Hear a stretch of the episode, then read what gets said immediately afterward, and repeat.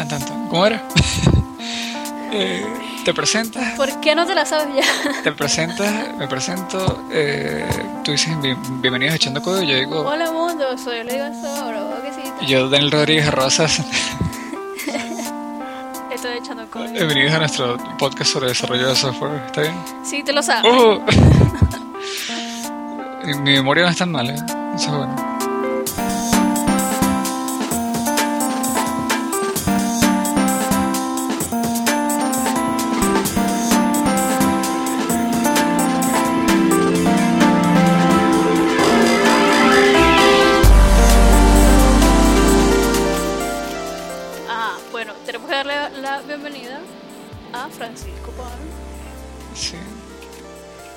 Hola, ¿cómo están ustedes? Arroba mapólogo. Eh, Siempre escribo mal tu, tu Twitter. Ya, esto de mapólogo mm, es porque mm, mi hija pequeña siempre me veía así trabajando con mapas. Entonces bueno, si, si los que hacen de filosofía son, bueno, es mal el ejemplo. Bueno, en fin. que nada, que yo era el mapólogo, el que trabaja con mapas. Interesante. Pero, pero ¿es mapólogo o mapólogo? Yo digo mapólogo, Mapólogo. mapólogo, Mapólogo, claro. mapólogo. Sí, sí, sí, ya, ya, como ya. filólogo, como por no decir dentista, decir eh, mm, dientólogo, bueno, algo así. Vale.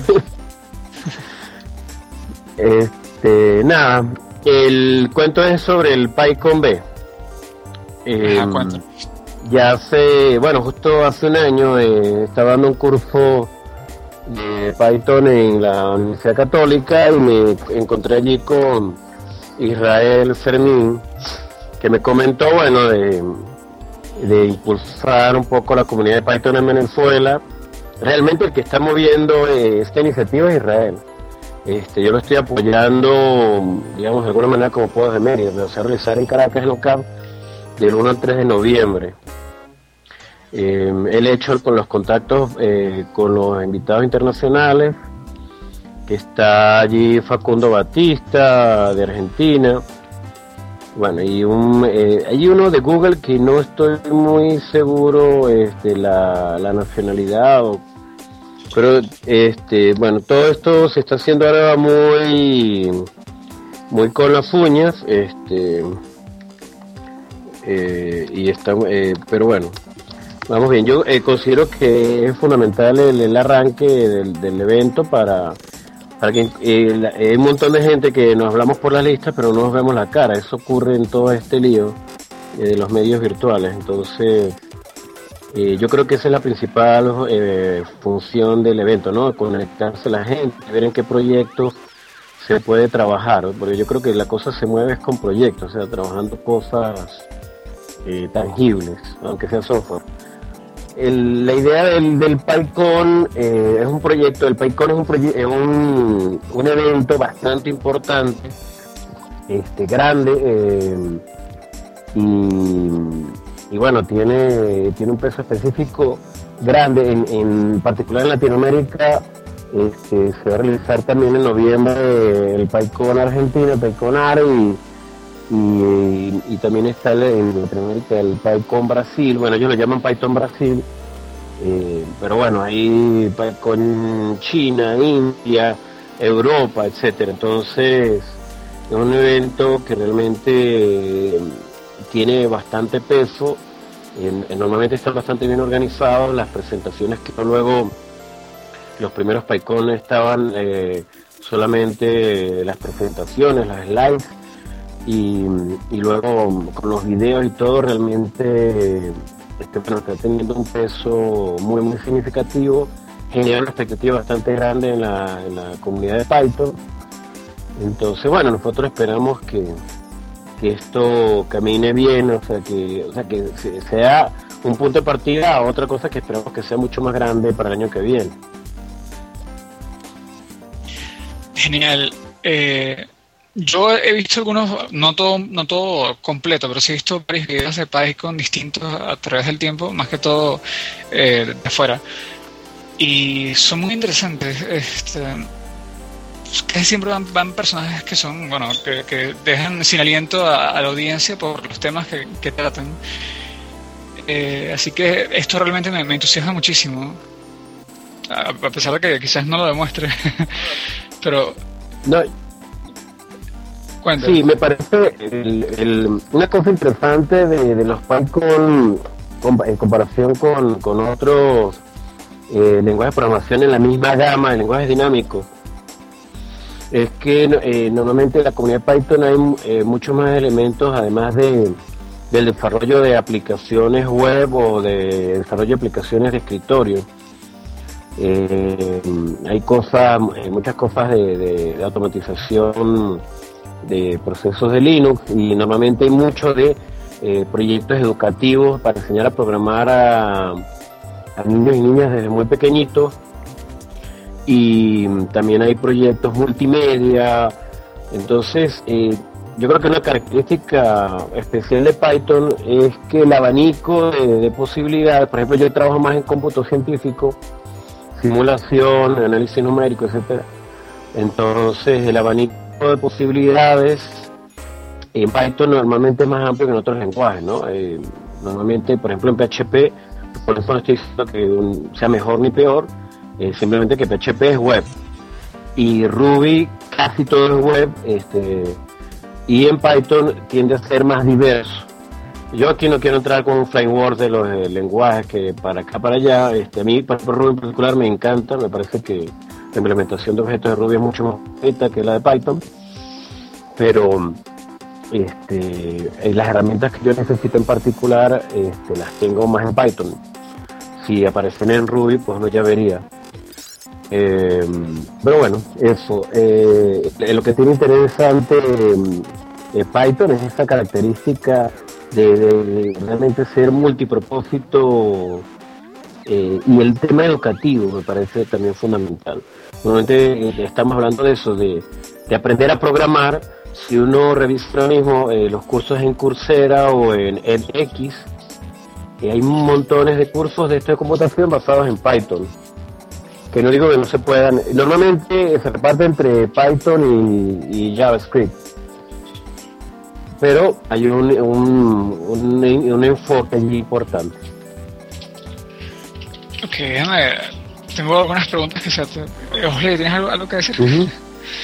Sí, quería saber si eh, eh, tienes confirmado o semi-confirmado algún ponente o alguna ponencia que ya sepas que, Mira, a hacer o no puedes decir eso todavía?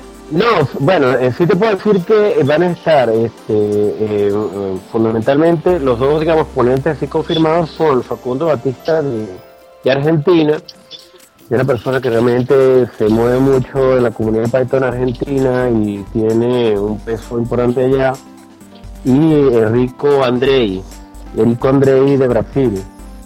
Y em, de hecho, eh, hay, bueno, eso no hay información en la, en la página web del PyCon que es b.pycon.org porque incluso la, la Python Software Foundation en cuanto se les notificó del evento, ellos ofrecieron el dominio de inmediato, entonces eso ha hecho que tengamos de inmediato eh, visibilidad eh, a, todos los PyCon internacionales, lo cual genera una expectativa importante. Eh, está también, eh, digamos, por definir José Montes acá de Google, no sé la nacionalidad. Yo creo que sí hubo una, mm, un enfoque de buscar gente de Latinoamérica, en lugar de buscar así super divas, que cuando estemos más grandes este, seguramente lo buscaremos, pero hacer algo más cercano un poco para, para fortalecer eh, este, la comunidad local, ¿no? Y local me estoy refiriendo a Latino, eh, sudamericana prácticamente. Y bueno, eh, Eric André y eh, Facundo Acoste, eh, Facundo Batista y José Montes de Oca eh, serían, no, no hay ponencias aún definidas, pero este yo creo que la gente que está dentro de Python, o sea que ellos todos son personas que tienen cosas importantes que decir y son bastante relevantes. Y este digamos eh, yo creo eh, que, bueno, en una cuestión de una o dos semanas ya eso va a estar definido. Por otro lado, en las ponencias locales, este, estamos esperando sobre todo, eh, digamos, los líderes, por llamarlo de alguna manera, o los organizadores del evento, Eh, seguramente tendremos ponencias allí y, y, también habrá gente de proyectos locales que hay. Por ejemplo, aquí en Mérida, este, el Centro de Astronomía eh, trabaja mucho con Python. Este, hay algunos proyectos en Python en Senditel, bueno, entonces este, seguramente ese tipo de cosas se van a estar tocando aquí y allá. Antes de, yo meterme con JavaScript, que es el lenguaje que, con el que he ejercido por más tiempo, por decirlo de alguna manera, eh, me he dedicado un tiempo a aprender Python por motivaciones de un amigo que fue el que también me, indujo a Linux. Em, y aprendí cosas muy interesantes y entre ellas que era más un lenguaje multipropósito que, que otros lenguajes. Es decir, la capacidad nativa de Python para soportar matemáticas y operaciones de, más complejidad es mucho mayor a la que tienen eh, al menos PHP, eh, JavaScript eh, y Ruby también, supongo. Em, entonces, bueno, ¿Qué, cosas he visto interesantes? Eh, he visto cómo un amigo hace simulaciones estadísticas y matemáticas con Python. No, no es, él no está todavía en ningún centro científico de, análisis de datos, pero me imagino que, debe ir por la misma rama. Y si puedes contarnos un poco acerca de tu experiencia eh, con Python y, y, sabes lo que haces, sería interesante.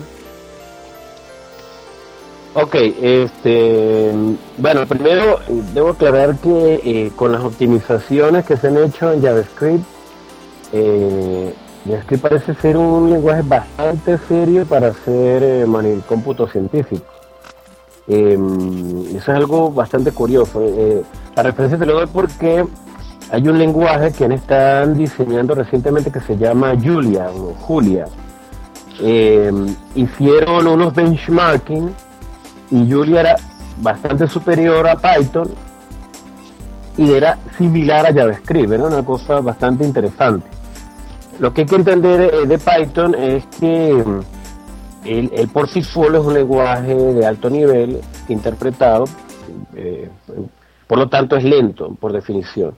Pero la, eh, la comunidad científica ha desarrollado herramientas adicionales como en este caso la librería NumPy o todo el proyecto SciPy eh, para Python científico, este, que es la que ha, permitido llevar alto rendimiento a Python y con código de muy alto nivel.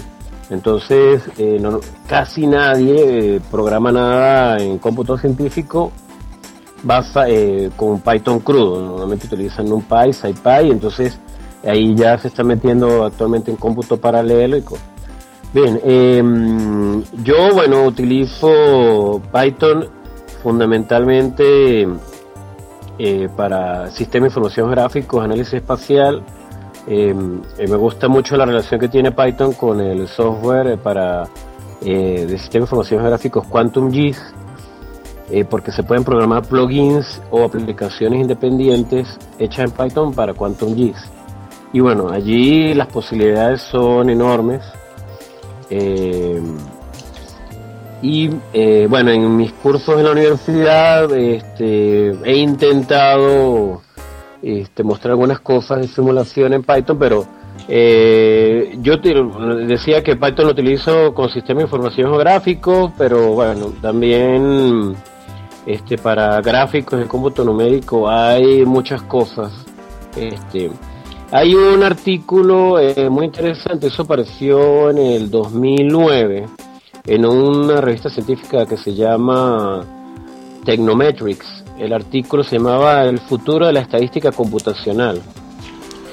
Y ahí hay una afirmación eh, muy interesante que decía, eh, yo te puedo dar luego, de, yo tengo, debo tener el artículo por allí, lo que pasa es que es estos journals que tienes que pagar, qué sé yo, 20 dólares por un artículo de 10 páginas. Este, pero yo este, pero ese artículo el mismo autor lo puso un tiempo a libre disposición. Este, y hay una afirmación allí que decía que el factor individual eh, más relevante en los próximos años en la estética computacional es el uso conjunto de Python con R. Entonces, eh, Y luego hubo una discusión muy larga. Es muy llamativo porque en ese tipo de, de revistas normalmente hay mucha gente que utiliza otras herramientas, SAS, SPS, etcétera, y nadie cuestiona eso. O sea, no había ningún cuestionamiento serio de que eso no va, no es así. Entonces, eso, eh, digamos, en un artículo, bueno, digo, del 2009, algo así. Entonces, este, es muy interesante, eh, donde van ciertas cosas.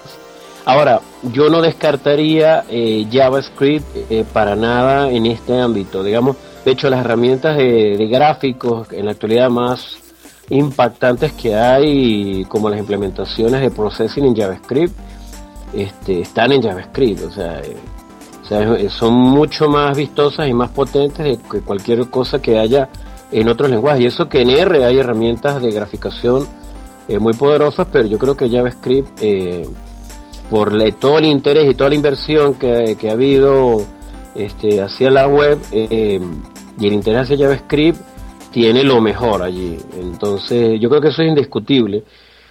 Yo ahora he estado trabajando muy interesado eh, con la herramienta, con el toolkit gráfico Qt, y entonces eh, Qt tiene unos enlaces a Python que son PyQt o PySide. Ellos tienen un componente, ellos tienen un componente que es al Qt WebKit, eh, para conectarse a WebKit Sí. Y Creo que lo utiliza Ajá, disculpa, el, el, punto es que, el, componente Qt WebKit te permite mapear eh, directamente los objetos de Python a objetos de JavaScript. Entonces puedes hacer una aplicación web que toda la lógica sea en Python eh, y, ahí las posibilidades son este, enormes.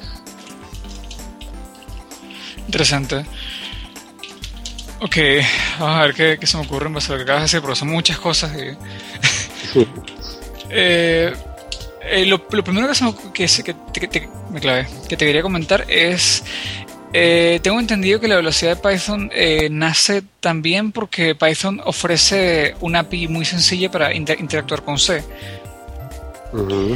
Y que, por ejemplo, librerías como NumPy tienen muchos bindings con C y, en parte por eso es que eh, hay, tanta, o sea, Python es muy muy considerable a la hora de hacer programas de, alto rendimiento porque simplificas, haces un, módulo, digamos, en C eh, y, lo, utilizas con el API eh, de Python dentro de, otros programas con Python. no sé, no sé qué, cuál sea tu experiencia con eso. No, es que es así, tal como tú lo dices, porque es una cosa, desde que se arrancó Python por diseño está hecho de esa manera. De hecho, Python hay eh, Python es la definición del lenguaje, pero hay implementaciones en Python eh, para Java, que es Jython, para .NET, que es Iron Python, etcétera. Y está PyPy también, ¿no?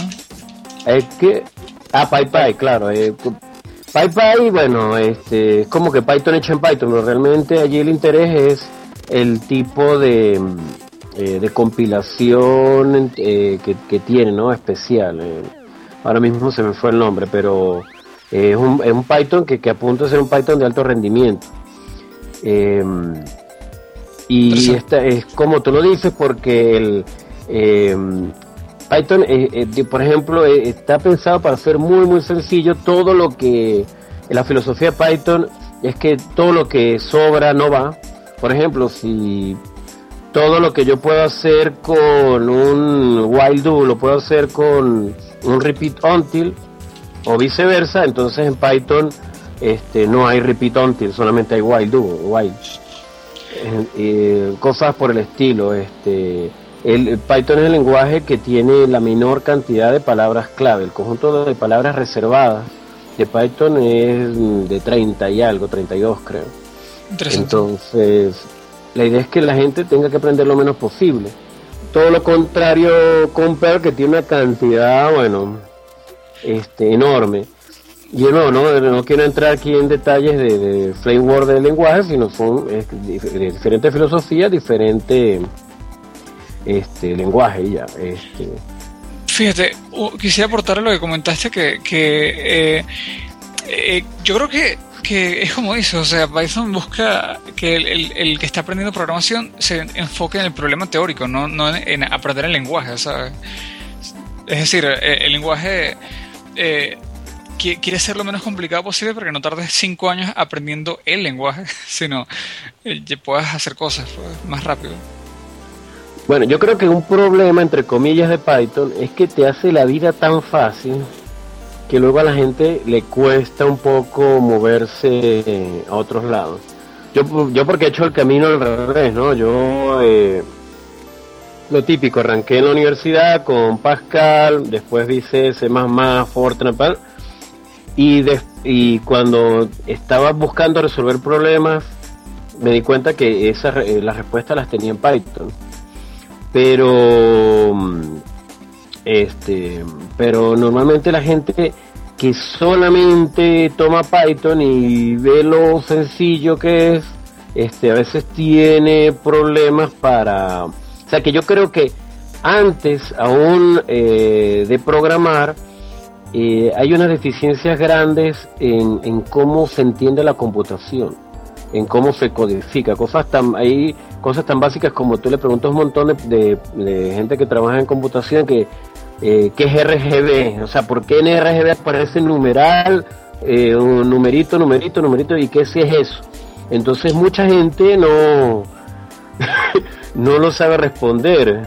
Sí, claro, son hexadecimales, y, pero eh, ¿de dónde viene que el número, que las combinaciones de los números, por ejemplo, por qué, si todo el mundo piensa que, que es amarillo, azul y rojo los colores primarios, por qué el verde?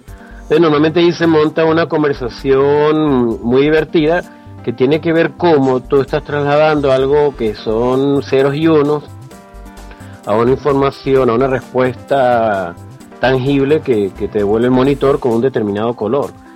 Entonces, este, uno ve que mucha gente se pone a programar y a hacer formularios en PHP, y, pero no sabe en el, por debajo qué está pasando. Y yo creo que, que allí hay un tema a considerar en, en cómo se enseña computación. O sea, yo apoyo todo lo que tú dices. Este, eh, programar es una forma de pensar más que un lenguaje en particular. Entonces, cuando en la Academia de Software Libre, sobre todo hablaban de que para programar, el curso de programación de software libre es curso de PHP de una vez. Este, yo siempre decía que, eso no era así. De hecho, creo que hay un error grande en la Academia de Software Libre que dan la formación para los cargos. Bueno, hay cargos de gente que programa y gente que este que mantiene que es Linux admin.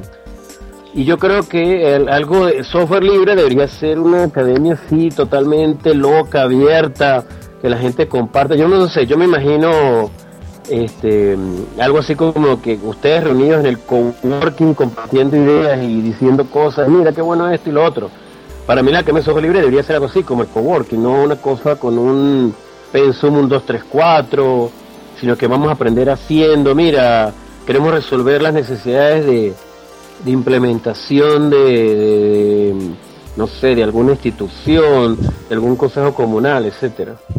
Entonces, que se transformara en resolver ese problema la forma en que una camioneta de software libre funcionara. Pero bueno, ya me fui. No, tranquilo, fíjate, de hecho, podemos hablar aquí, de, hay, muchos temas relacionados. Uno es que, eh, bueno, Slady viene de una semana de, eventos tipo coworking que, que, nos puede comentar un poco. Y además de eso, eh, hemos estado abriendo, abriendo una discusión en branch.com, que es un, es un otro de los productos de los que crearon Twitter. Pero la discusión la, abrió Alejandro Morales, que es un, un, un contribuyente open source de eh, Honduras, creo que es él. Y ya te, bueno, está más abajo, si puedes, donde dice branch casi al final vas a ver el enlace. y ahí está, hablamos un poco de, de software libre de Latinoamérica. O sea, me gustaría ver primero que, que, cuál, es, cuál fue la experiencia de Slay para de repente partir para allá, no sé lo que surge. Bueno, bueno eh, ajá. Eh, no, dale, ve tú. Disculpa, aquí estaba hablando yo todo el rato. Entonces dale tú, por favor. Bueno, yo lo que, yo que lo quería comentar era que el, la semana pasada el evento que hubo aquí fue el refresh. No se tocó nada de, programación ni nada, pero sí hace falta ese como que esa ese mentorship no tan no tan académico, ¿sabes? Como que no tan todo programado. Mm. Y eso es parte de eso es un, evento que yo estoy realizando que se llama el Dev Day.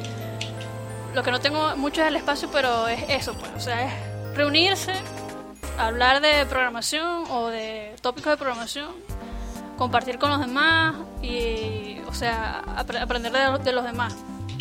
Pero, mm. este, o sea, sí veo, sí concuerdo contigo en eso de que hace falta como que cambiar un poquito el, ese modelo de, universidad de, programación 1 y programación 2 y no sabes qué es lo que estás viendo realmente, ¿sabes?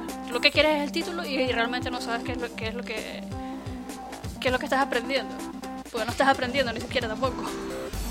Sí, bueno, yo en, resumen, yo concuerdo, eh, eh, no sé, estoy casi seguro que ustedes habrán visto la famosa eh, la presentación de Ken Robinson de cómo porque las escuelas matan la creatividad, que es el video más visto de TEDx en su historia. Sí, sí, sí. Este, y yo concuerdo con eso, digamos, porque la gente, si hay unos que aprende más rápido, más lento, porque todo el mundo, bueno, en fin, el que vean el video lo mejor que pueden hacer. Este, con respecto a Latinoamérica y la enseñanza, hay un tema clave que, que es que Venezuela en particular, si tú lo comparas con Brasil, lo comparas con Argentina, Chile, México, es el, el modelo de economía rentista que tenemos. Por mucho tiempo este, cuando quería gente verduga programando o hacer un sobre de una, de una cierta complejidad, simplemente lo que hacía era pagar, porque aquí había petróleo, se pagaba ya. Entonces, en Venezuela no ha habido una política científico-tecnológica por décadas. Y eso eh, tiene repercusión importante. Individualmente, individualmente hay programadores buenísimos en Venezuela, pero a nivel de proyectos, de que tú quieras involucrar este, mucha gente en un proyecto grande, la gente no sabe trabajar en equipo. Este, y es algo que yo creo que hay que asumir. O sea, la gente dice, no, la comunidad esta, la comunidad otro. Y es muy raro ver un proyecto que haya más de tres o cinco personas. Bueno, sin embargo, uno no puede... Es donde, donde, te, voy a preguntar algo hace rato. Yo creo que eh, entre las comunidades de lenguajes en Venezuela, la de, la de Python es una de las que está mejor formada. Eh, a ver, en, la comunidad Python, en resumen, eh, son dos listas de correo. Eh, PyBe en Coactivate y la lista de Python Caracas en Google Groups. Esos son la, digamos, los dos núcleos fundamentales. Este, fue muy interesante porque yo arranqué la lista de Pybe en el sitio Coactivate y luego apareció independientemente de Python Caracas. Eh, a mí eh, me encantaría que, que en general el, ecosistema de lenguajes este, en Venezuela se potenciara por todos lados, ¿no? Yo no abogo y no, y no creo para nada que Python sea la mejor. Creo que, que Python lo que el, grupo de gente que trabaja con Python es fundamentalmente gente que aunque no lo enseñen en la universidad, que aunque haya poca gente diciendo que es el mejor lenguaje, lo ha utilizado en algún momento y le ha resuelto la vida y por eso lo aman. Exacto.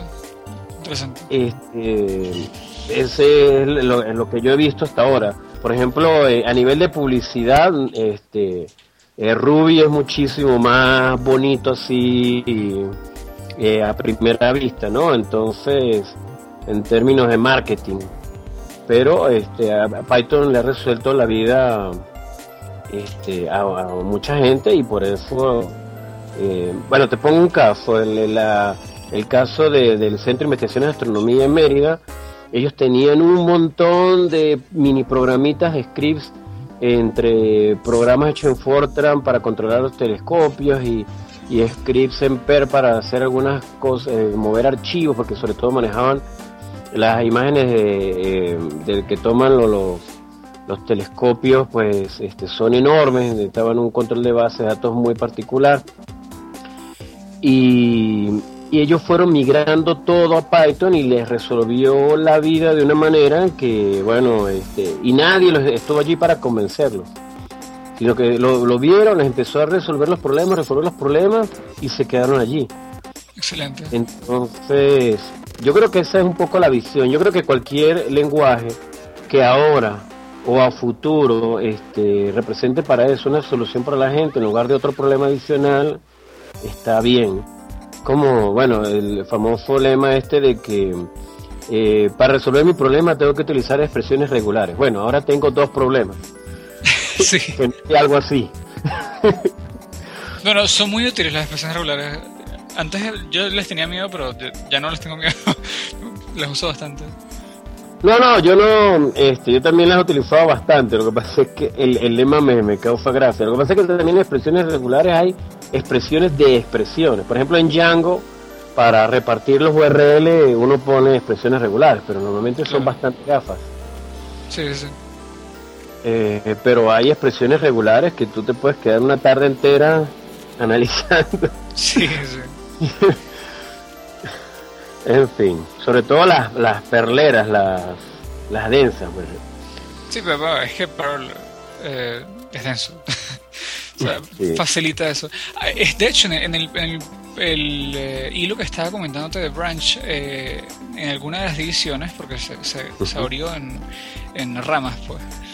Ujú. Y comenta Alejandro que, que Alejandro que antes la, la gente buscaba buscar su código para proteger los derechos int- intelectuales de, de- de cada quien, digamos. O sea, este es mi programa, no quiero que lo entienda, así que lo ofusco. Y quizás eh, se me ocurre, quizás fue por eso que, que- que surgió Perl, porque facilitaba ese proceso. que en contrapropuesta, pues Python más bien trata de hacer las cosas más lo más claras posible. Son cosas distintas. Por ejemplo, hay mucha gente que odia Python por el tema de que no pones ni llaves ni puntos y comas al final y no hay ni begin ni end ni nada de eso. Este, eh, en los bloques tú no los marcas con llave que abre y que cierra. Entonces, eso de que intentas poner espacios, este, hay gente que no, que les causa eh, eh, una reacción adversa. Mm, yo lo, a mí me parece una cosa genial. Yo, yo creo que hay una reacción adversa por el por la costumbre, que es que están acostumbrados a lenguajes que utilizan los, ¿sabes? Eh, los Fundicom, y lo abren y cierran con, con llave. Ahora, yo creo que en todo el, el- el tema del código abierto en general, en todos los lenguajes, este, yo me recuerdo, bueno, recién llegaba a España en el 2005, había gente hablando de no, que hay que crear certificados para que los desarrolladores estén certificados para que trabajen. Y yo siempre decía que eso me parecía una tontería porque tú certificas cuando, por ejemplo, este, decides darle a la gente licencias de conducir cuando, porque hay muchísima gente que maneja.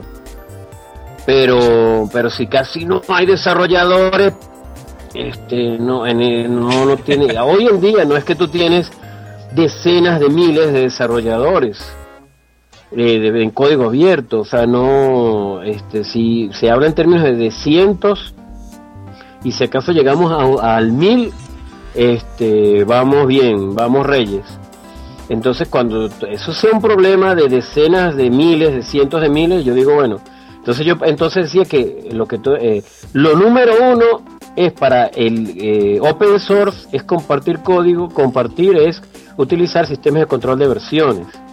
Para entonces este, no había ni Git ni Mercurial y yo me la pasaba diciendo subversion, subversion, subversion.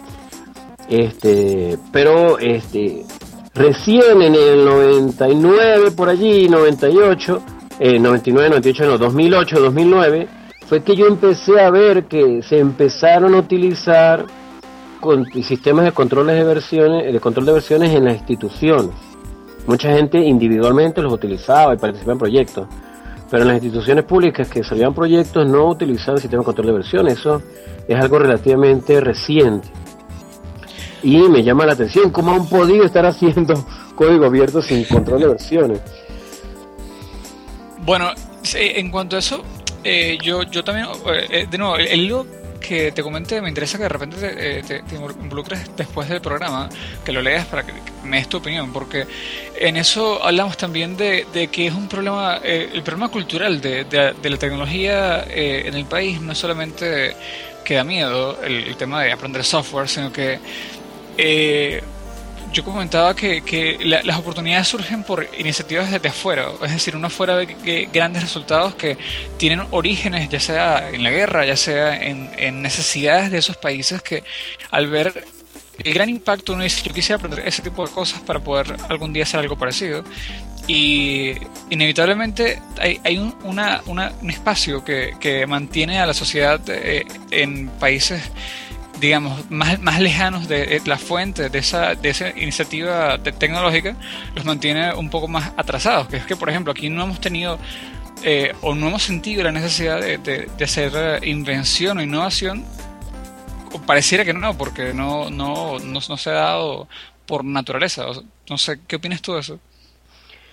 Oye, mira, esto es un tema que daría para largo ahí, este, porque es muy, muy denso, digamos. Eh, eh, por un lado hay como un orden mundial de que se supone que hay unos que innovan y otros que no, y para ahí nos quedaríamos, y además que luego daría casi como, para teorías de conspiración y todo. Entonces, este, lo que yo sí creo que en el momento actual, eh, el, el mayor poder que tenemos es en iniciativas en las cuales nos estemos comunicando, como este mismo podcast, como la misma iniciativa de Refreshment Archive, como la mismo, el DEFCON, es, digamos, este tipo de cosas de acercar a la gente y crear lazos, yo creo que, es a lo, que debemos apuntar.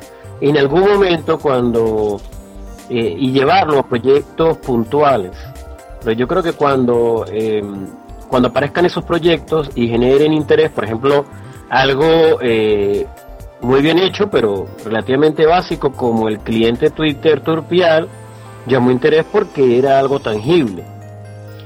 Entonces, eh, bueno, tenemos que apuntar hacia allí. Sí, eh, fíjate, Turpial, como dices, llamó interés porque es algo tangible, porque es un tema que socialmente ya es conocido por todos. Es decir, no hay esa barrera de, entender qué es lo que está pasando, ¿sabes? ¿De qué trata para, para, para entender qué significa? Eh, ¿Hay algún proyecto open source de la comunidad científica venezolana que, nos puedas comentar como para buscarlo y tenerlo ahí y leerlo un día de estos o algo así? Lamentablemente no. no, no tengo... Mira, yo creo que, estoy seguro de hecho, que hay muchos proyectos este, hechos in, situ, digamos, en el, momento para el proyecto de estilo universitario, que como que programas la cosa y luego mm, escribes un paper y lo guardas y luego que no están pensando mucho en ponerlo en... Te puedo, por ejemplo, decir, no está publicado, pero sé que existe porque yo estuve en contacto con ellos. En un, laboratorio de física de superficies en, la Facultad de Ciencias de la ULA, eh, física de materiales, no superficies materiales. Habían, eh, había un software para eh, procesamiento digital de, señales. Y todo ese software y el análisis, este, el, análisis numérico que se hacía de la señal, todo se hizo en Python. Pero ese es un proyecto muy interesante, eh, muy relevante, pero que, digamos, se hizo en un, en un laboratorio, publicaron un paper y chao. Eh, el código no está en ningún repositorio que yo sepa. Yo habíamos montado algo en Google Docs, pero en la versión definitiva eh, yo quedé en eh, alguna vez en, que íbamos a hablar cómo lo íbamos a montar, pero al final no se subió.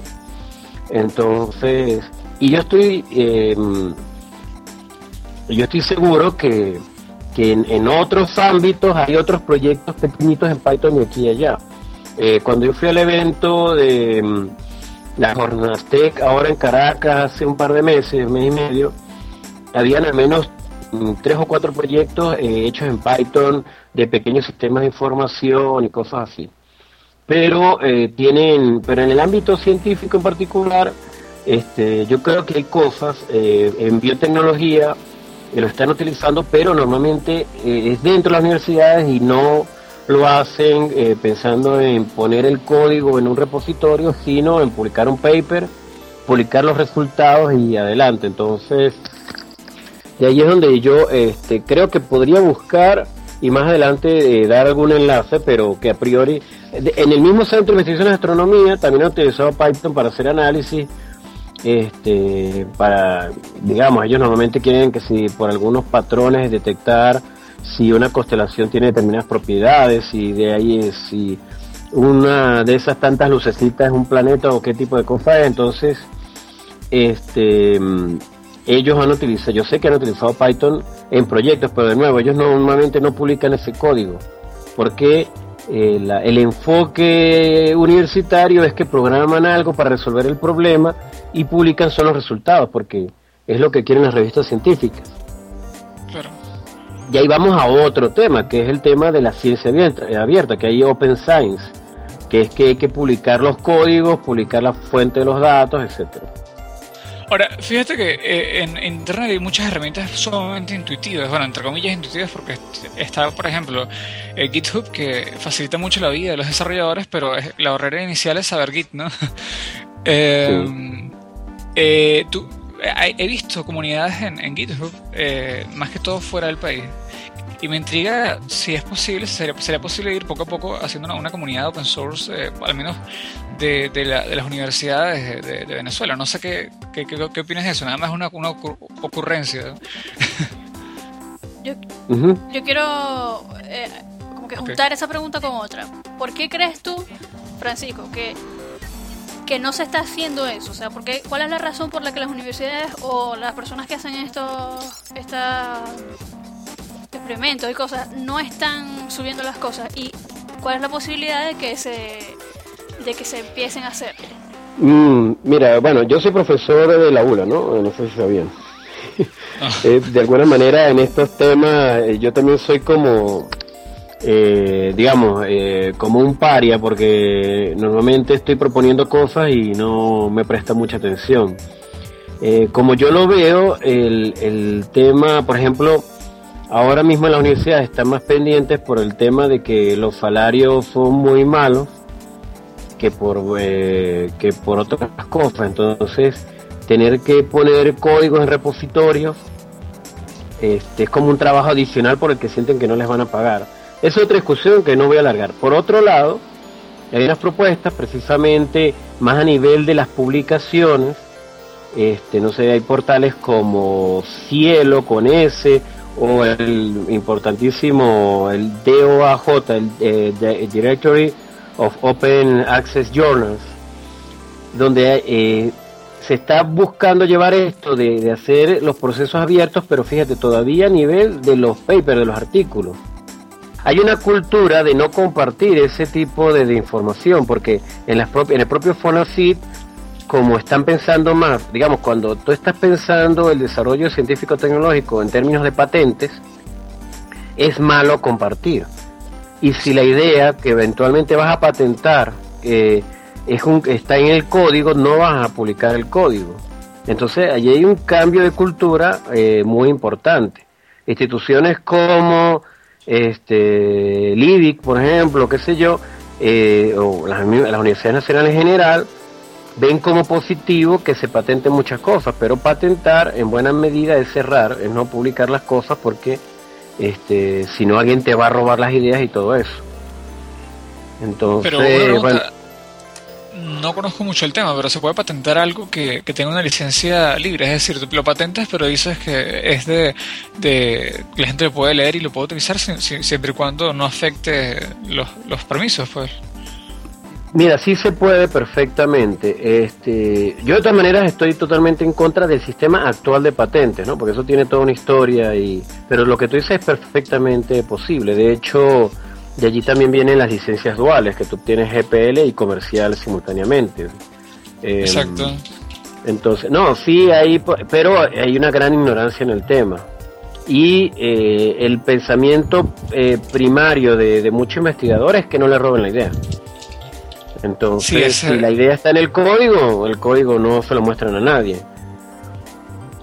Entonces, bueno, el, em, yo creo que es posible, pero em, yo creo que hay que crear fuerza fuera de las universidades y que las universidades se den cuenta que tienen que, pero que eso nazca dentro de la universidad este, lo veo bastante difícil por una serie de procesos y por la realidad de las, universidades actualmente, ¿no? Incluso el tema Linux, eh, se ha politizado. Entonces, no, como el, este, digamos, eh, apoyar Linux o no, para algunas personas pareciera que tiene que ver con que tengas que estés de un lado, de otro, en, términos políticos, entonces... ¿En serio? Sí, sí, sí. Entonces, eh, nada, que eso de software libre son vainas del gobierno, pues no voy a entrar en... Toda esa discusión parece absurda. Pero este, eh, hay cosas que, yo trabajé mucho, mucho con el tema de software libre dentro de las universidades. Eh, me recuerdo haberle dado un curso de ofimática a como 30 secretarias en mi facultad. Y todas siguen ahora utilizando Windows y jugando este solitario. Entonces, este yo creo que eh, eh, digamos tiene que haber un apoyo mucho más determinado a alto nivel para que ese tipo de cosas pasen. Sí, bueno, yo, yo creo que, que podemos ir, digamos, eh, motivando las cosas como dices con charlas. De repente la, la PyCon ayuda a, a, unir ideas y que surjan más cosas el año, el año que viene. O sea, una pregunta, ¿podría, podría un alumno, este, bueno, que sí se puede, ¿no? Pero como que yo incitaría pues a que los alumnos presionaran a sus profesores o le sugirieran a los profesores que los trabajos que hagan, los proyectos que hagan, los suban a GitHub. La cosa es que yo me imagino que muchos profesores no quieren hacer eso porque repiten los mismos problemas todos los trimestres, todos los semestres, y entonces los alumnos se copian. Bueno, hay, hay mucho de lo que tú dices. Ahora, yo creo que, y, y, pero yo creo que hay otra cosa. El problema es que como repiten todos los años lo mismo, y ese es el punto. El punto es que si tú estás dejando, eh, si empiezas a dejar una base de conocimientos en GitHub u otro repositorio con códigos, tú cada, cada semestre que pase, cada año que pase, vas a poder atender proyectos de mayor complejidad y vas a estar trabajando a un nivel más alto. Entonces eso sería ganar, ganar. Claro. yo apoyo lo que tú dices, eso sería lo ideal. Eh, eh, pero tiene que ver con las dinámicas. Ahora, ¿por qué en muchos casos los estudiantes no, este, de alguna manera, eh, proponen cosas porque está la mentalidad de que están estudiando por el papelito? Entonces, si se, haga, si se gana la antipatía del profesor, eso va a afectar, eh, va a ir en contra de sus posibilidades de ganarse el papelito rápidamente. Entonces, hay toda una dinámica un poco perversa. Este, yo sí creo que hay profesores puntuales que están muy abiertos y que los estudiantes bien harían en, apoyar este, iniciativas y que también se hicieran eh, iniciativas fuera de clase. Exacto, exacto. Eh, que donde no esté metido el tema de eh, el, donde no esté metido el tema de las notas, de que te puedan raspar o no. a ver, es que está envuelto en, medio de muchas perversidades. Por ejemplo, en la, en, la ULA Actualmente los cursos de los intensivos vacacionales normalmente se hacen para que la gente pasar rápidamente una materia que del, del, pensum normal. Y los cursos vacacionales, el espíritu que tienen es de ver cursos distintos por el que no te vas a ganar ningún crédito ni vas a adelantar en la carrera, sino que tú decides pasar un mes eh, con un tópico de interés que no está en el currículum porque todo el mundo quiere trabajar en eso y yo creo que eso debería ser, por ejemplo, los cursos en verano, que así son los cursos de verano en Europa, etcétera. Bueno, este, yo no digo que todo lo que se ve en Europa es lo máximo, pero sí, sí que hay un montón de cosas buenísimas que copiar. Exacto, exacto. Entonces, eh, el, sí tienen, a ver, eh, yo me, acerqué al proyecto de Refresh Maracaibo eh, porque al ver todo esto del coworking, todas estas cosas que está eh, moviendo me parece que hay movimiento allí. Yo he querido eh, trabajar con cosas similares acá en Mérida y, y bueno, eh, un poco el, propósito de acercarme con estos proyectos es eso. Entonces esas iniciativas que ustedes hablan a través de las universidades, yo creo que se les puede, se puede acercar a las universidades un poco desde afuera pero sacarlo de la lógica de las evaluaciones, de la lógica de, hacer las cosas porque te den un certificado, eh, hay que sacarlo de esa lógica, sino hacer eh, cosas porque a uno le gustan. Eh, a la gente, porque va a Refresh Archive, no le dan un certificado. Entonces, eso es muy positivo y ese es el tipo de espacios a los que hay que apuntar. Estoy de acuerdo. fíjate que un caso curioso de... de... Osley, ¿ibas a comentar algo? Disculpa. No, no. Ok, un caso curioso de lo que comentas es que, por ejemplo, en mi universidad eh, no, no dan eh, Git ni ningún sistema de control de versiones, ¿no? Y no está enfocado tampoco a, sacar o a producir desarrolladores, pero uno como desarrollador que está buscando aprender bien lo que está lo que, lo que le, dan en algunas materias, uno se, se ve con, con la, la, diferencia entre la realidad que vivimos dentro de la universidad y lo que se vive afuera en el mundo profesional, ¿no? Y eh, estuvimos haciendo equipos para aprender sobre nuevas tendencias y logramos eh, motivar a, un grupo considerable, como de 10 personas, a que aprendieran Git. Y a partir de ahí, como eran personas que estaban empezando la universidad, eh, ellos decidieron hacer los proyectos que les mandaban las tareas con GitHub. Y el, un par de profesores comenzaron a estar, a, estar interesados, mire, ¿cómo haces esto? ¿O que, dónde estás publicando eso? Eh, eh, también eh, les pareció interesante lo del MVC porque nos mandaban a hacer cosas como que un Facebook, pero no, o una parte de un Facebook y, no manejar arquitecturas eh, MVC. Entonces, es lo que dice, si, si se habla más del tema, si la comunidad hace más impacto en la sociedad, la sociedad puede ir cambiando poco a poco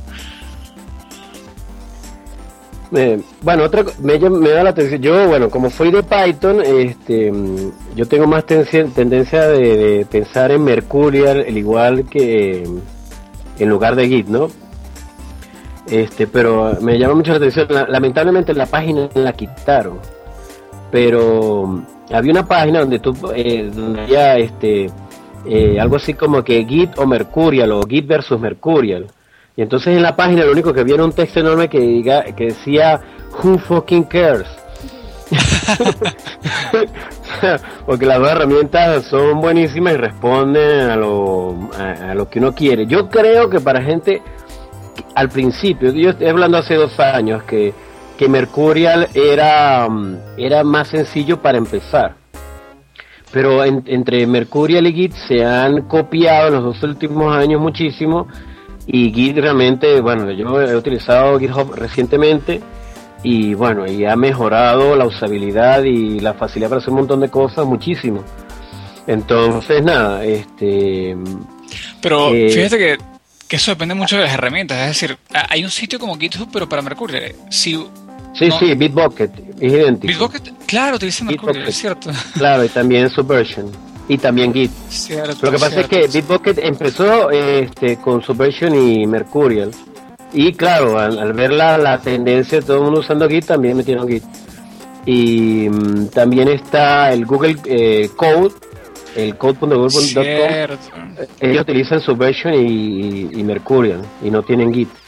Creo que no tienen Git, probablemente lo hayan eh, pero bueno, el, en el fondo es fucking cares, o sea, este más interesante es la discusión de la gente que tiene mucho tiempo programando en Subversion y tiene que desaprender, o sea que esto de los repositorios distribuidos, como están acostumbrados a que había un único repositorio donde ponía esto con depositar en alcancía, este, esto de, que, de que esté así como disperso les preocupa, ¿no?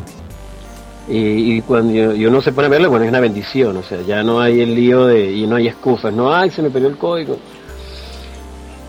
Entonces, bueno, bien, el, yo he, dicho siempre que lo primero, lo primero que hay que enseñar en programación eh, de software libre es sistema de control de versiones, incluso antes de echar código. Hay un sitio web, este, hay un sitio web eh, excelente a ver, eh, yo siempre lo busco por eh, eh, Software Carpentry. Voy a, navegar aquí un momento, no sé si eso me va a afectar mi ancho de banda. Software Carpentry, como, o sea, carpintería de software, de software, este, que es un curso diseñado, sí, está, es software-carpentry.org. Son cursos hechos para gente que trabaja en, eh, en el área científica. Entonces yo lo promocioné al principio como que el 20% de la ingeniería de software que tú requieres para el 80% de tus necesidades. Y en el curso, sin ver nada de código al principio, ese curso este, arrancó en el 2004, este, mostraban el uso de Subversion, pero con archivos de texto normalitos para mostrar la lógica de, lo que es control de versiones. Si entras a la página de software-capetri.org, ahí está Lectures, entonces ves que el, primer menú es Version Control. Después va de Shell, pruebas y luego es una este eh, pues tópicos de programación, bases de datos, etcétera. Interesante. Em, y bueno, eh, todo el material que está en esa página yo lo recomiendo completamente. Esta es una persona que ya se gana la vida dando cursos en instituciones de punta, em, eh, sobre todo academias de ciencias, el Instituto de los Álamos y lugares por el estilo, em, para enseñar desarrollo, no programación, sino desarrollo de proyectos, porque normalmente la gente sabe programar mucho, pero tienen ese código zombie Fortran desde hace 20 años. Y entonces, bueno, ahí es donde Python también ofrece la ventaja, que también tiene Ruby, este, que eh, le puedes poner una capa de abstracción por encima o una biblioteca de promoción y utilizarla eh, desde tu código alto nivel con el lenguaje que tú prefieras. Y este, bueno, entonces el tema no es enseñar a programar, sino a, utilizar un proyecto, a, de llevar adelante un proyecto. Entonces, bueno, este curso es, este material que está allí es excelente. Ahora, yo lo que creo es que eso no es solamente para software científico, sino que precisamente todo este tema del agilismo y las metodologías ágiles han, habla, eh, lo que me he estado diciendo es que un montón de, yo estoy de acuerdo en que hay que eh, recoger requerimientos, pero eso de las carpetas esas anilladas con, con 500 páginas de requerimientos es un absurdo. Claro, claro. Oye, mira, es que ese es un tema muy interesante. Este, mm, yo lo que creo, bueno, primero, ¿de dónde viene la ingeniería de software? Porque la ingeniería de software viene de la necesidad de los accionistas de las empresas en que de la misma manera en que tú pones la línea de producción, este, qué sé yo, empacas pasta de dientes o fabricas X cosa en, serie, ellos desearían que el desarrollo de software fuese así. Entonces las primeras metodologías de software y de controlar todo es para, por ejemplo, les interesa muchísimo predecir los tiempos. ¿Cómo es que yo invierto no sé cuánto dinero en un proyecto? Y no, y no me sale ni churro a los dos meses como yo quiero. Entonces, el, y claro, lleva el dilema de que de entender qué es la programación. Y entonces, bueno, que muchas veces no, eh, claro, ese tema de que no es controlable los tiempos también da para que haya mucho sinvergüenza que, que, se puede tardar cualquier cantidad de tiempo o que esté disfrazando su falta de capacidad, este, diciendo que el proyecto se tarda y se tarda y no hay mucho control. Entonces es un tema muy delicado. Sí.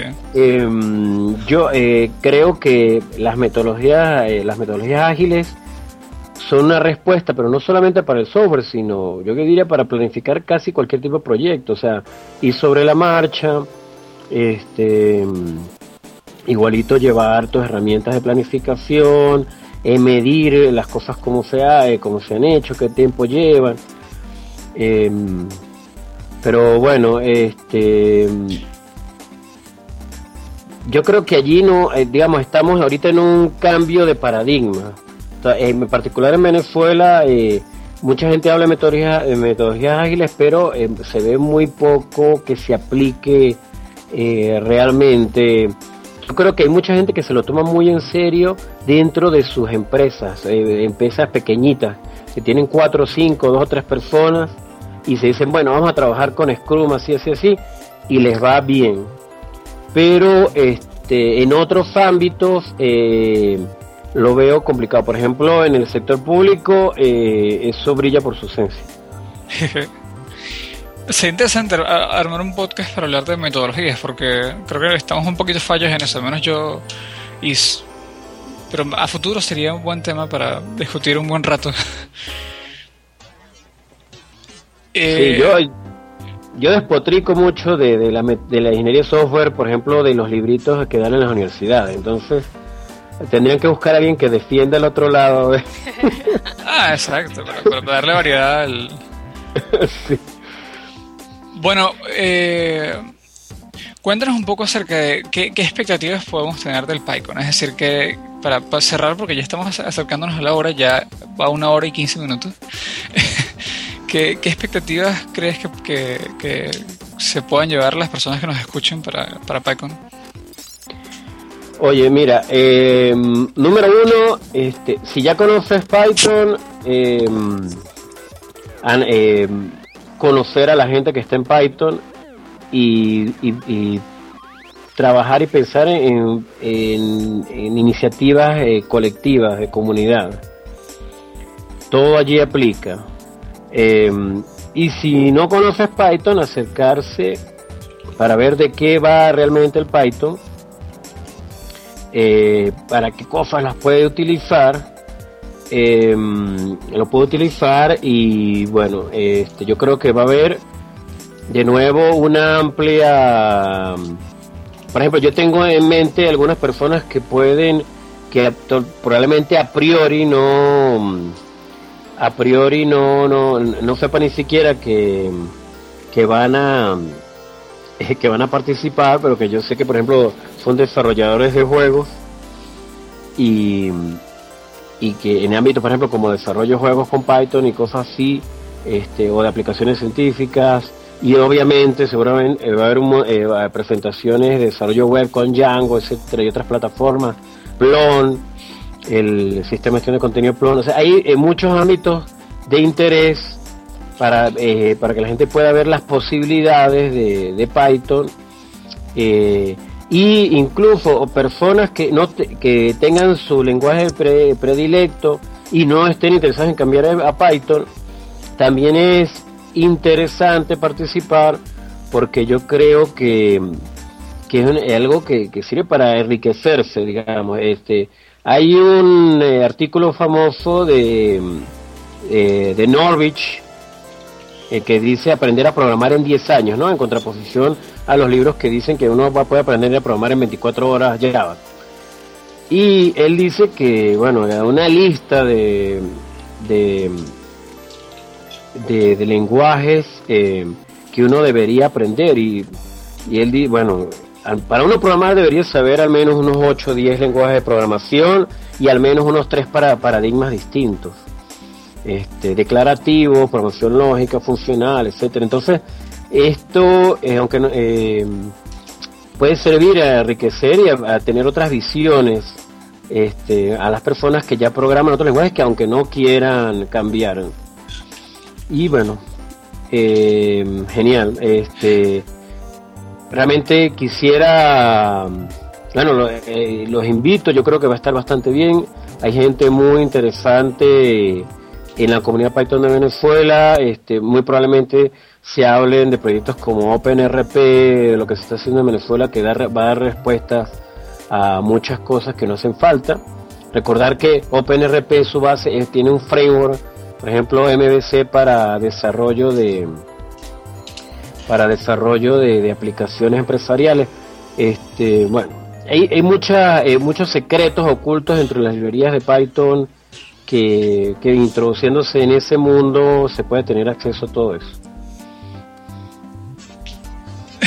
Está sumamente interesante, estoy realmente muy emocionado por Tengo unos cuantos amigos que, su lenguaje base es Python y, quiero compartir con todos ellos y conocerte también a ti y a la, comunidad, al resto de la comunidad. Eh, ¿Cuándo es que era para dejarlo en el audio? Del 1 al 3 de noviembre en la UCAP. ¿Y tú vas a ir? ¿Ah? ¿Y vas, a ir tú y la comunidad de, de, sí, Sí, sí, este, sí, seguramente unos cuantos de Mérida iremos allí. Eh, curiosamente, eh, varias personas que han estado en Mérida desarrollando, porque en Mérida por la universidad y por el entorno normalmente surgen programadores, pero se terminan yendo a Caracas o...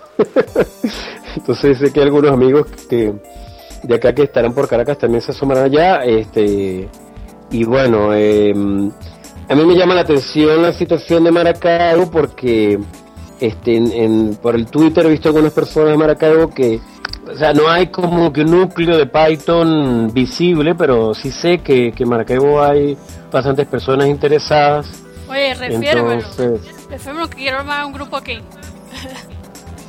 en serio, en serio quiero, armar un, quiero armar un grupo de estudio aquí en Maracaibo. Yo, pero yo, eh, eh, yo quiero, yo, en mi visión personal, es que lo ideal sería un grupo como lo que está en el coworking, una cosa este, translenguaje. Es que esa es la idea. lo que pasa es que eh, no he encontrado gente que de verdad quiera. Como que hay gente que dice, sí, sí, ajá, yo voy y tal, y sí, ajá, vamos a hacerlo, pero ¿dónde están? Este, mira, ese punto es muy sencillo para entenderlo. Este, cuando la gente está en un nivel de supervivencia eh, económico y la gente tiene que utilizar su fin de semana para matar tigres y redondearse, es muy complicado porque el software libre se ha generado de gente que con su trabajo de 8 a 2 y 2 a 6 está más que resuelto, tiene hasta vacaciones y todo, y sabe que puede utilizar unas horitas en la noche y en los fines de semana para meterse en cuanto proyecto y cosa le salga. La gente que programa en Venezuela normalmente está matando tigres por todos lados y está viajando de un a otro y está haciendo montón de cosas. Y así es muy difícil que el software libre este, eh, agarre mucha fuerza. Normalmente hay mucha gente que en la universidad tiene muchas ganas, pero cuando se gradúa y ve que tiene que empezar a pagar facturas y tal, pum, cae lo mismo y se pierden. Este, entonces, eh, ahí hay un, eh, digamos, hay una relación. Yo creo que ahí, eh, digamos, tiene que ver mucho con el poder adquisitivo, con el estado de la economía. Yo creo que se pueden hacer cosas fuera de eso, digamos, a pesar de eso, muchas. Pero eh, eso va poco a poco. no, no, no pensar en cosas faraónicas y enormes, ni que la gente eh, va a ser esto, filántropa, así come flor y todo el mundo va a llegar, oh sí, sino que una cosa poco a poco. Lo que pasa es que yo creo, por mi forma de ser, yo creo que tiene que ver bastante como parece que son ustedes, no los conozco personalmente. Yo soy excesivamente fiebrudo, me, encanta. Oye, este, acabo de meterme en curso en el grupo Machine Learning y tengo que aprender Octave. ¡Ah, qué bien! Y de una vez puedo aprender Octave. ¿Estás en eso? Sí, estoy en eso. Entonces, este, el, ese no es el común denominador de gente que sea así tan fiebruda. Entonces uno también yo creo que tiene a veces que comprender, ponerse en un papel comprensivo y y, este y ver que, la gente tiene sus tiempos, ¿no? Y un poco jugar con eso. Pero bueno, yo se lo digo realmente, Osledi, este, a mí me parece que lo estás haciendo genial con todas estas iniciativas. Este, lo que tienes que seguir con eso constantemente y lo, lo bueno que estás haciendo va a germinar allí. Cosas como las que tú estás dando en Maracaibo, creo que casi no las está haciendo nadie en Venezuela. Así. Entonces, bueno, no por eso, y eh, estás empezando muy bien. Yo creo que ese es el, tiro, o sea, mantener este, la constancia. O sea, tú ya has visto Reflex Maracaibo como ha crecido. O sea, yo lo veo por los videos y, por las respuestas. Y, y en el último, yo te digo realmente, a mí me, me sentí muy mal de no haber ido y por el tema de los pasajes, sobre todo cuando el propio sábado en la mañana yo veía a la gente en el Twitter comentando que la cosa, que tal. Este, y me quedé con muchas ganas.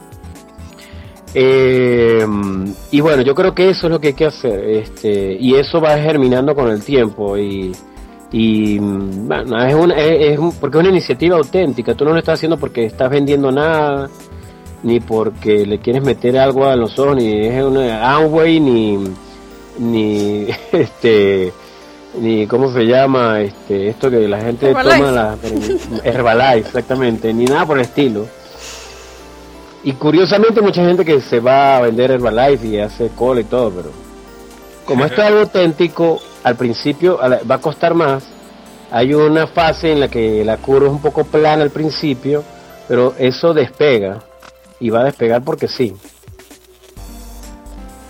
Bueno, espero entonces que las personas que, que estén en Maracaibo se animen a contactarme para hacer, hacer realidad las comunidades y las que no están en Maracaibo pues que eh, formen sus grupos. Así de sencillo, formen sus grupos y... Sí, sí. Eh, yo, no sí, me recuerdo sí. de, yo no me recuerdo de dónde lo tomó alguien, este que al- alguien de, de la comunidad de Python había puesto que si, si yo hago algo original es por casualidad, porque todos nos andamos copiando de todos lados. Y yo tengo la firme intención de, de copiar eh, las varias iniciativas las que tú tienes como Refresh Maracaibo aquí en Mérida. Buenísimo. Este, y, yo, y, y, bueno, y empezarse a mover por allí. Y no, y, y eventual, sí, les puedo decir, hay, hay eventos aquí en Mérida, por ejemplo, hay un, un, en la conferencia Blender de Venezuela en marzo del año que viene aquí en Mérida. Hay una conferencia de Blender en Venezuela, qué bueno. Sí, y entonces, sí, eh, esta creo que es la segunda, ha habido... Y, por ejemplo, eh, el lenguaje de scripts de Blender es Python. Esa es otra característica muy interesante. El lenguaje este, de scripts de Inkscape es Python, con el que está hecho, eh, Soci está hecho con Python. Este, de scripts en Quantum G es Python, este, en GIMP eh, tú tienes Python Fu, etcétera. Entonces, eso es un elemento también en el que Python ha ido penetrando aquí y allá. Bueno, eh, eh, al final coloqué para que, bueno, un espacio para que nos, nos compartieras los enlaces de las comunidades de Python en Venezuela. Si, si les puedes colocar, cosa de colocarlos en el sitio cuando publiquemos el podcast, sería bueno. Ah, sí, sí. No, no, ahora mismo, en cuanto cerremos esto, yo pongo algunos enlaces, lo que yo revise por allí del, del documento, lo, lo, lo hago de una vez, porque si lo dejo para después, me olvido. Dale. Eh, ok. Eh, ¿Cómo cerramos? Bueno, nada, que los invitamos al PyCon, no se olviden. Exacto. Este, y tampoco se olviden de formar comunidades en, en sus Y bueno, gra- exacto. Y gracias por escucharnos y que sigan echando código. Eso. Muy bien. Gracias a ustedes, ¿eh? gracias por la invitación.